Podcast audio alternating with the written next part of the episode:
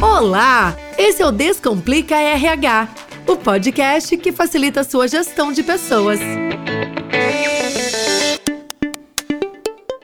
Olá, pessoal! Começou mais um Descomplica RH, o seu podcast quinzenal sobre tendências de RH. Eu sou Milena Alvarez, gerente de marketing aqui na Agora Sistemas, e a pauta do nosso bate-papo de hoje é uma reflexão sobre um tema que está em alta, que é o home office, como ponto de transformação. Esse, esse assunto ele não é novo, mas a realidade é que essa virada que, que, tá, que abrupta para as empresas acabou colocando todo mundo numa situação aí que ninguém estava realmente preparado para vivê-la.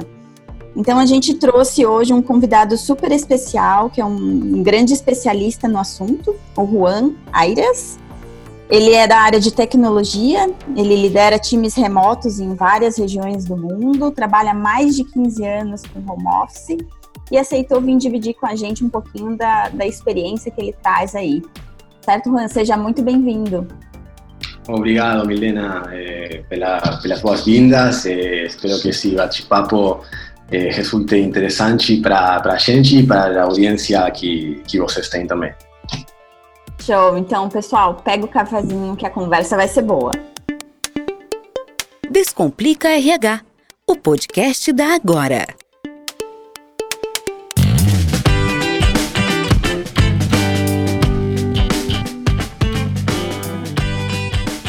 Bom, é, Juan, antes da gente começar, eu queria que você contasse um pouquinho pra gente aqui o, a tua experiência. Conta um pouquinho desses 15 anos aí em, em trabalho home office.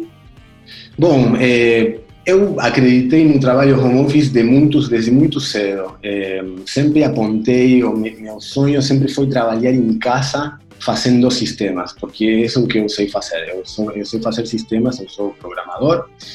E quando era mais novo, estava muito focado nisso e tinha essa visão, não sei de onde eu tirei essa visão, mas eu queria trabalhar na minha casa, não queria trabalhar no escritório. Eu tinha uma certa, até uma certa rebeldia contra isso. Lógico que na época, no ano 2015, quando estávamos falando, eu morava numa cidade muito pequena, eh, do interior de Buenos Aires, e não tinha uma vaga para programador na minha cidade. Uhum. Nenhuma. Zero, não existia. Só indo para a capital, para Buenos Aires, para trabalhar disso. Mas eu ainda queria trabalhar na minha casa, não queria é, abrir mão disso. Então abri uma, uma empresa, uma microempresa, fazíamos é, sites em WordPress com um amigo que é designer e trabalhamos na sala da minha casa, ano 2005. Eu saía para fazer as vendas, mas em definitiva todo o trabalho acontecia em casa com, com meu sócio na época e foi uma época muito boa, de muito aprendizado. É, a gente aprendeu a, a basicamente a ter disciplina, porque hoje estou com 38 anos, mas na época 15 tinha 23. A responsabilidade e a disciplina que a gente tem nesse momento não é, é toda essa, né, como a gente tem agora mais de adulto. É, então, a primeira coisa que eu aprendi foi a ser autodisciplinado. Isso foi uma coisa que o home office me ensinou, a colocar minhas próprias pautas, minhas próprias metas e a fazer o seguimento disso porque muitas vezes não vai ter um gestor ou alguém atrás da gente para marcar o ritmo, a pauta, e isso tem que sair de dentro da, de nós. E tá, todo mundo está capacitado para fazer isso, só tem que mudar o mindset, a forma de enxergar o trabalho. Sim, e é, e é importante essa maturidade, né, Juan, porque ela, ela vai, ela vai, você vai vivenciando ali algumas situações e você vai amadurecendo junto com a empresa nessa, nessa mudança de mindset também, né?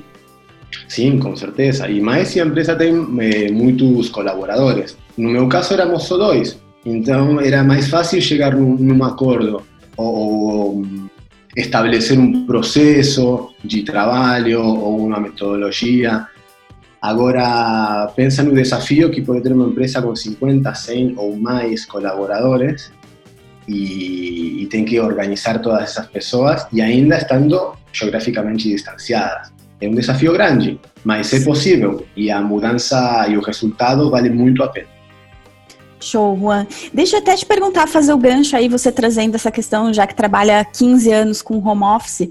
A gente sabe que, que hoje em dia as empresas estão trabalhando nesse, nesse modelo, tem muita empresa aí onde as pessoas estão trabalhando home office nesse, nesse período que a gente está tá, tá vivendo agora.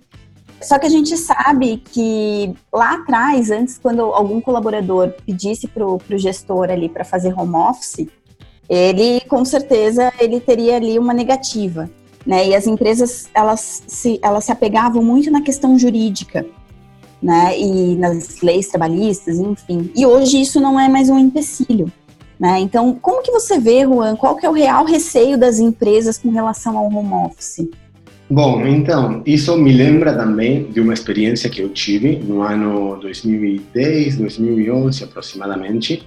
Eu estava trabalhando para uma empresa no formato CLT. Bom, numa dessas vezes eu trabalhei para uma empresa que vende ingressos para, para eventos muito conhecida na Argentina, eh, e era coordenador da área de desenvolvimento. Eu tinha o, o departamento de, de desenvolvimento embaixo de mim, eu estava responsável disso. Chegou um momento que eu não conseguia mais ir no escritório. Passar tempo no trânsito, pegar ônibus ou metrô e, e ver como as pessoas se atropelavam na rua para entrar num ônibus e não tinha respeito, estava me afetando psicologicamente já. Uhum. Eu já estava afetado por essa situação. O que, que eu fiz? Fui e encarei meu gestor na época, o diretor de, de tecnologia da empresa, e falei: Jorge, eh, eu preciso trabalhar em casa. Eu adoro trabalhar com vocês, acredito no produto que a gente faz, mas não consigo mais vir para o escritório todo dia. Jorge olhou para mim, inclinou um pouco a cabeça, com compaixão no olhar dele, e falou: uhum. Juan, isso é impossível. Como eu vou justificar isso na reunião de gerência que um dos funcionários vai trabalhar remoto e o resto vai trabalhar em casa. Não, não, nem as leis trabalhistas aceitam isso. Juan, desculpa, mas não, não vai poder ser, não vai dar, não vai dar.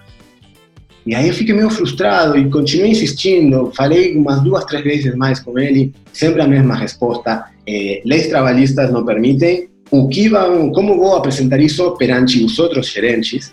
O que os outros vão pensar se isso acontece, e como eu vou ter certeza de que você vai estar trabalhando eh, e vai estar produzindo, e eu não vou estar pagando um salário para alguém que está na casa, sei lá, jogando videogame. Uhum. E aí eu entendi a, a, a preocupação dele ele estava eh, preocupado pela questão formal da coisa, porque ele confiava em mim, em definitiva, no trabalho. Eu gostava do meu trabalho. Mas como isso ia encaixar nas regras, nas políticas da empresa? Era impossível, na, no olhar dele, como ele enxergava as coisas. É necessária uma, uma mudança na, nas regras de relacionamento. As leis trabalhistas ainda estão apontando a um modelo de trabalho que já não é tão vigente. Servia naquela época, agora, com o trabalho remoto e tal, para que as empresas tenham mais adoção do trabalho remoto, isso tem que vir de cima. A lei tem que fazer um espaço, abrir um lugar na legislação para regir esse tipo de relacionamentos, que são os relacionamentos do presente e, logicamente, do futuro. Perfeito, Juan, perfeito. É, e você, até essa questão de, de, da dificuldade do que as outras pessoas vão pensar, do que os outros gestores vão achar, até os, os, os seus pares ali, os colaboradores, que como que eles vão lidar com essa situação, acaba sendo um, um grande impacto, assim. Hoje, olhando as empresas que querem adotar a, a prática de home office ali, a gente entende que não é só dar um computador e falar para o colaborador ir para casa. Né? Só isso não basta. Então, a gente tem toda a questão é, legal ali, trabalhista, mas a gente também tem questões estruturais. Né? Então, a empresa não pode simplesmente não olhar isso dessa maneira, porque, óbvio, vai acabar atrapalhando ali no rendimento, na performance do colaborador, e isso vai dificultar cada vez mais a implantação do trabalho remoto né? Então, como que você vê hoje nessa questão estrutural? O que, que as empresas precisam pensar para colocar em prática um, o trabalho remoto dentro das suas equipes? Bem, como tu já falou, não é suficiente é, jogar um computador na mão de alguém e, e mandar para casa. É, se for essa a estratégia, e está bastante sujeita a falhas e a contratempos. Não digo que não vai funcionar, mas é o caminho difícil. Agora, como facilitar o caminho, como aplanar esse caminho para poder transitá-lo é, de uma forma eficaz? Bom, primeira coisa, é, a tecnologia e os processos são muito importantes, mas também uma terceira parte que é o mindset, a mentalidade da pessoa, já como essa pessoa enxerga trabalhar, como essa pessoa eh, se organiza, como essa pessoa eh, sente a responsabilidade e, o, e, a motivação para fazer o que tem que fazer sem ter alguém, de novo, como falei para você, uhum. olhando atrás e descendo o chicote, por dizer de alguma forma.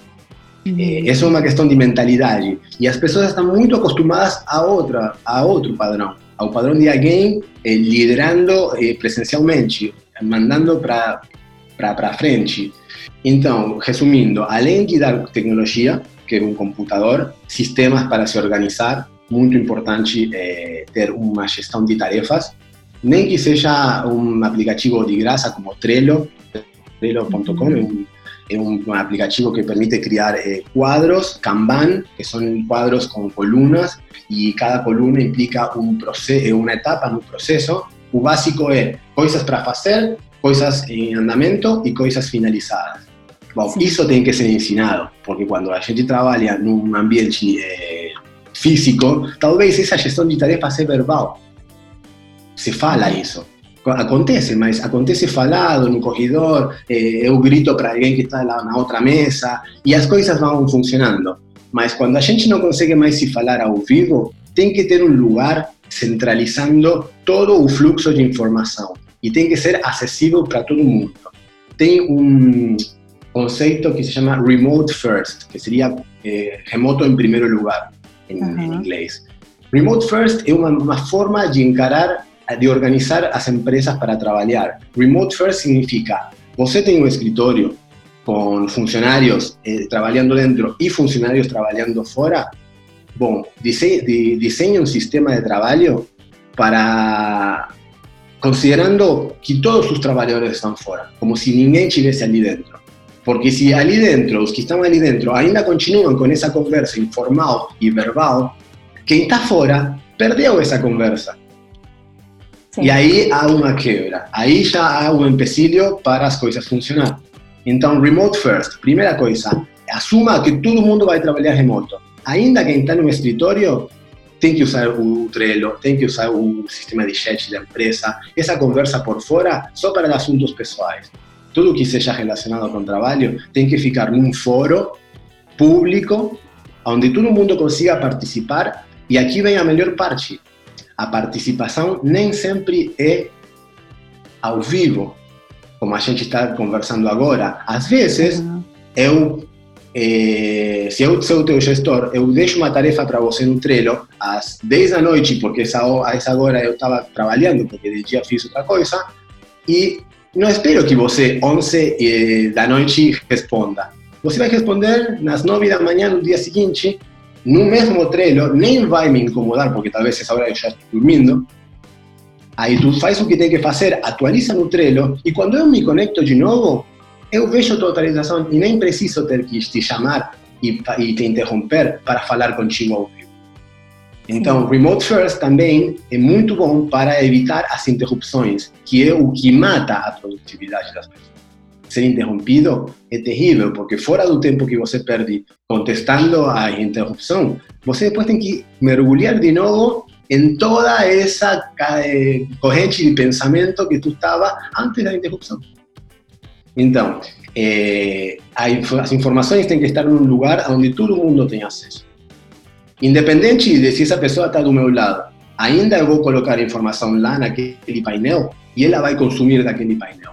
Perfeito, Juan. E até abre espaço, até abre espaço para quem não está no mesmo fuso horário, né? A gente começa a falar um pouco, ampliar um pouco mais essa visão do que é o home office de fato, né? A possibilidade de você ter contratações é, diversas de, de pessoas é, fora do teu fuso horário. Obviamente não vai dar para falar com todo mundo em tempo real, mas você consegue, dentro dessa mentalidade, é, trabalhar com pessoas em diferentes partes do mundo, né? Uhum. Então, isso que eu falei agora tem a ver com a parte tecnológica e de ferramentas que precisamos para trabalhar. Mas além de ferramentas, precisamos de processos. de acordos entre, entre, entre as equipes, entre os membros das equipes, sobre como vamos conduzir isso para frente. Então, nos processos, uma coisa que funcionou muito para mim, que continua funcionando, acho que nunca vou deixar de fazer, são as daily meetings. As daily meetings são as reuniões diárias de seguimento.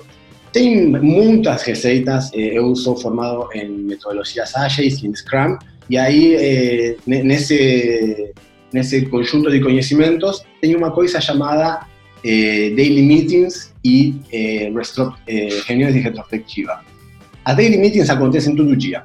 E basicamente é uma reunião curta onde cada um dos membros dessa equipe é, vai responder três perguntas: O que você fez ontem? O que você vai fazer hoje? E quais são os impedimentos que está encontrando? Como gestor, eu faço essa pergunta para cada um dos meus colaboradores.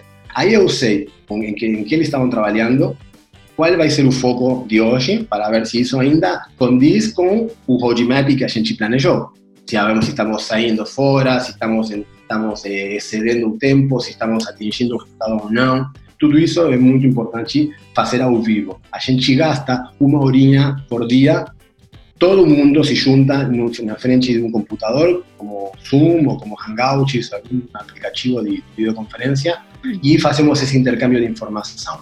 Essa é a, é a parte que que ser sincrônica. Essa parte eu gosto de fazer ao vivo, não gosto de uhum. eh, fazer eh, por texto. Porque aí também tu sente o estado da pessoa, porque atrás de tudo isso tem pessoas.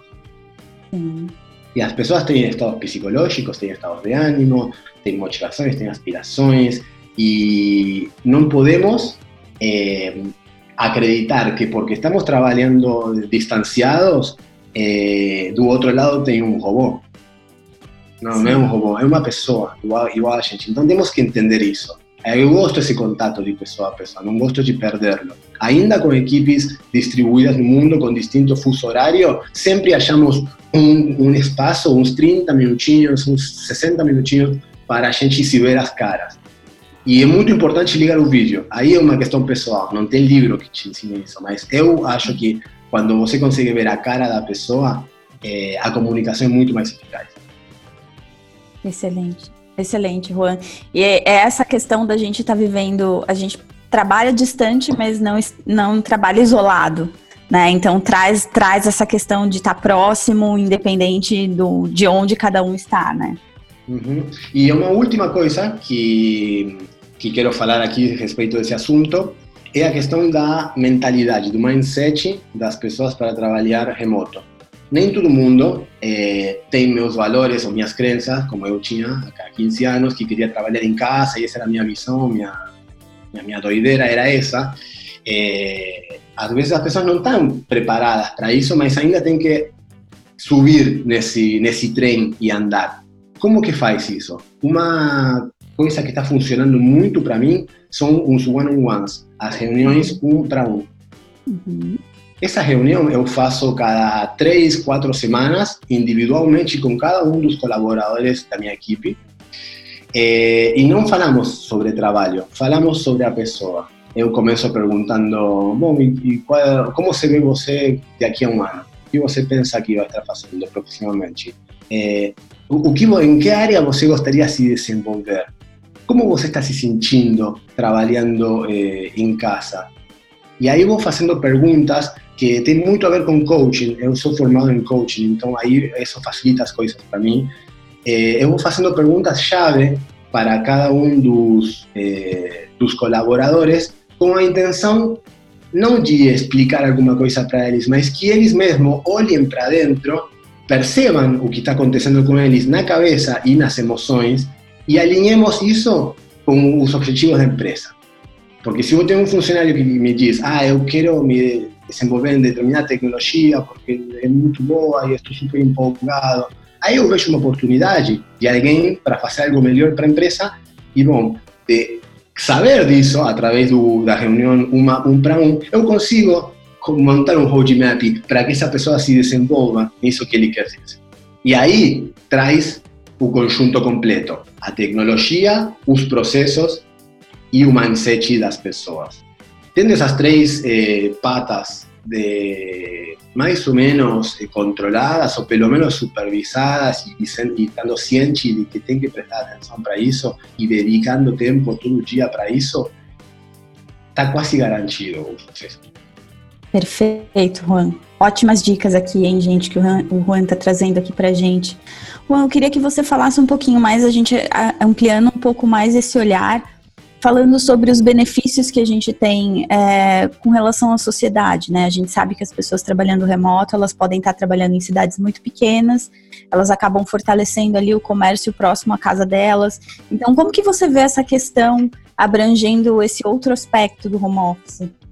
Bom, é, eu enxergo que, além de ter benefícios para os colaboradores e para a organização, o home office tem um benefício global para a nossa comunidade. E agora, com essa questão do Covid-19, a gente já viu vários memes e vê imagens comparativas de antes do Covid e depois, antes da quarentena e depois da quarentena. E parece como que as coisas estão menos poluídas, as cidades ficam mais limpas, o céu fica mais claro. E, em definitiva, isso é uma realidade se você manda eh, um milhão de pessoas para uma área metropolitana todo dia, no mesmo horário, os sistemas vão colapsar. Em todo, todo tipo de sistemas, eh, de transporte, de alimentação, de limpeza, eh, o trânsito mesmo na, na, na rua de pedestre. Pensa, tipo, no centro de Florianópolis, meio-dia ou seis, seis da tarde, como fica. E, e às oito já fica vazio.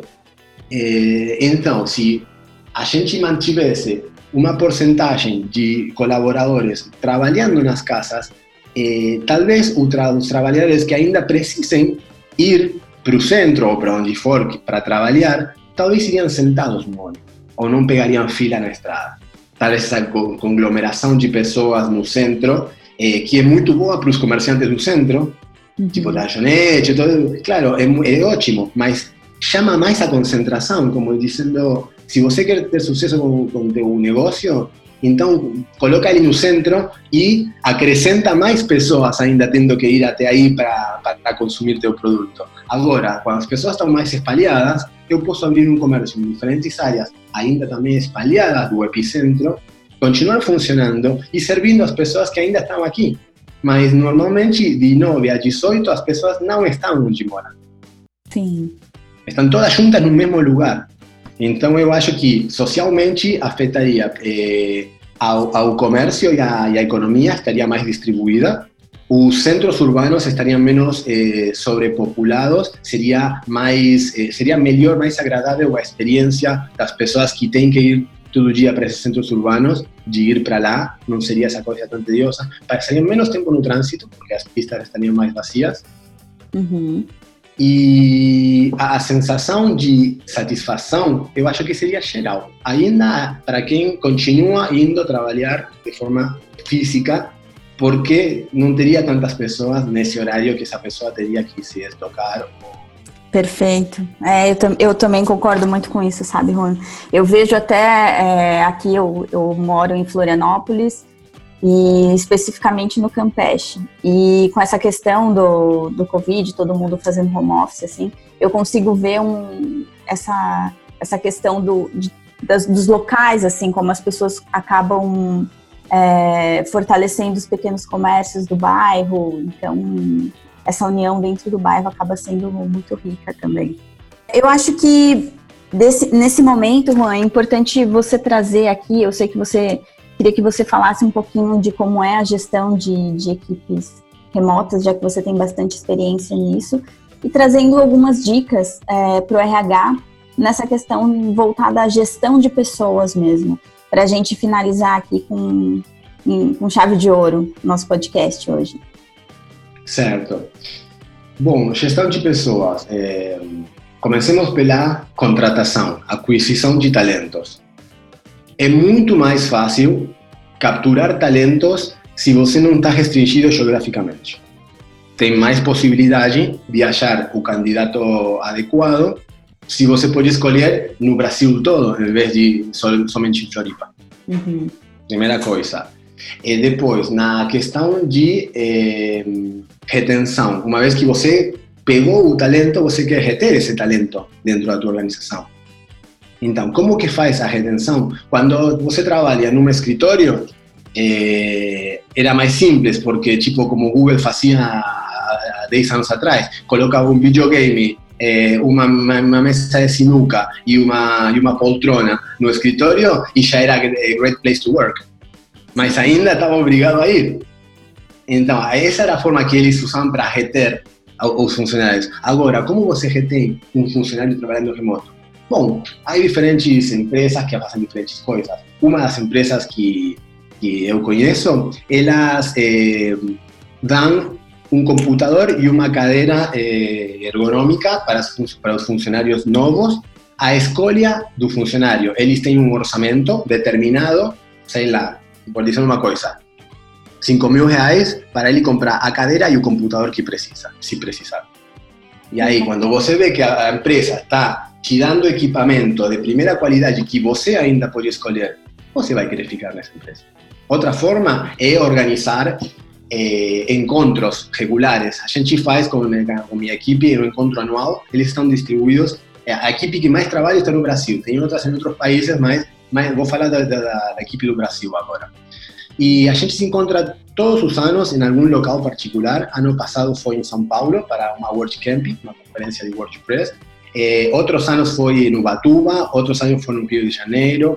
E assim vamos levando todo mundo para um grande apartamento que alugamos no Airbnb. Estamos uma semana juntos, trabalhando e curtindo e estreitando nossos relacionamentos também como pessoas. Porque uma coisa é ver a pessoa numa câmera e outra coisa é poder apertar a mão da pessoa também. A gente uhum. sabe disso. Então, são formas de reter os funcionários. E, logicamente, o que te falei dos one-on-ones é fundamental, porque você sabe a necessidade da, da pessoa e, como gestor, consegue agir perante isso. É, isso com respeito à retenção. E, por último, desenvolvimento. Uma vez que você capturou o talento, que ele já está bem onde ele está, não quer ir embora, mas você quer que essa pessoa se desenvolva para cada vez dar melhores resultados para a organização. Bom, desenvolvimento deve ter mil formas. Eh, uma delas é fazer cursos. Os one-on-ones também servem para desenvolvimento, porque aí eu sei o que a pessoa quer e eu consigo facilitar isso para, para a pessoa. Então, falando de RH, eh, também são coisas muito positivas. Precisa de uma mudança de paradigma, porque agora, de novo, já não vai investir num PlayStation e uma tela de 60 polegadas para colocar na, na, no, no escritório. Agora, investimento tem que ser outro. Qual vai ser? Depende de cada caso, depende de cada empresa, depende, aí já é para cada gestor sentar e pensar como posso manter meus funcionários, meus colaboradores na empresa trabalhando a, a máximo rendimento e com um estado de ánimo positivo. Depende de cada caso, mas é uma pergunta que os gestores teriam que, que parar para se fazer, ou mesmo se não conseguem identificar nada, é muito válido perguntar para o colaborador: Fulano, o, o faria feliz? É uma pergunta super válida. Não está prometendo nada, não estou te prometendo que vou te fazer feliz, mas pelo menos quero saber o que vai te fazer feliz e o que eu esteja dentro das minhas possibilidades, lógico que eu vou fazer, porque meu é te conservar e te, e te desenvolver. Perfeito, Juan. Juan, eu agradeço muito a sua participação aqui no nosso podcast. Com certeza foi muito rico, vai levar muita coisa boa, muito, muita informação, dica é, e até como o RH se preparar e ver com outros olhos a questão do home office, que virou uma necessidade, virou uma urgência e não seremos mais os mesmos depois dessa, dessa crise. Com certeza é um momento de transformação e os tuas, as tuas dicas e tuas orientações com certeza vão fazer muita diferença na vida dos RHs. Muito obrigada pela sua participação, Juan. Obrigado pelo convite. Ficamos por aqui, pessoal. Até o próximo episódio. Obrigada. Você ouviu mais um Descomplica RH, o seu canal de conteúdo fácil sobre gestão de pessoas.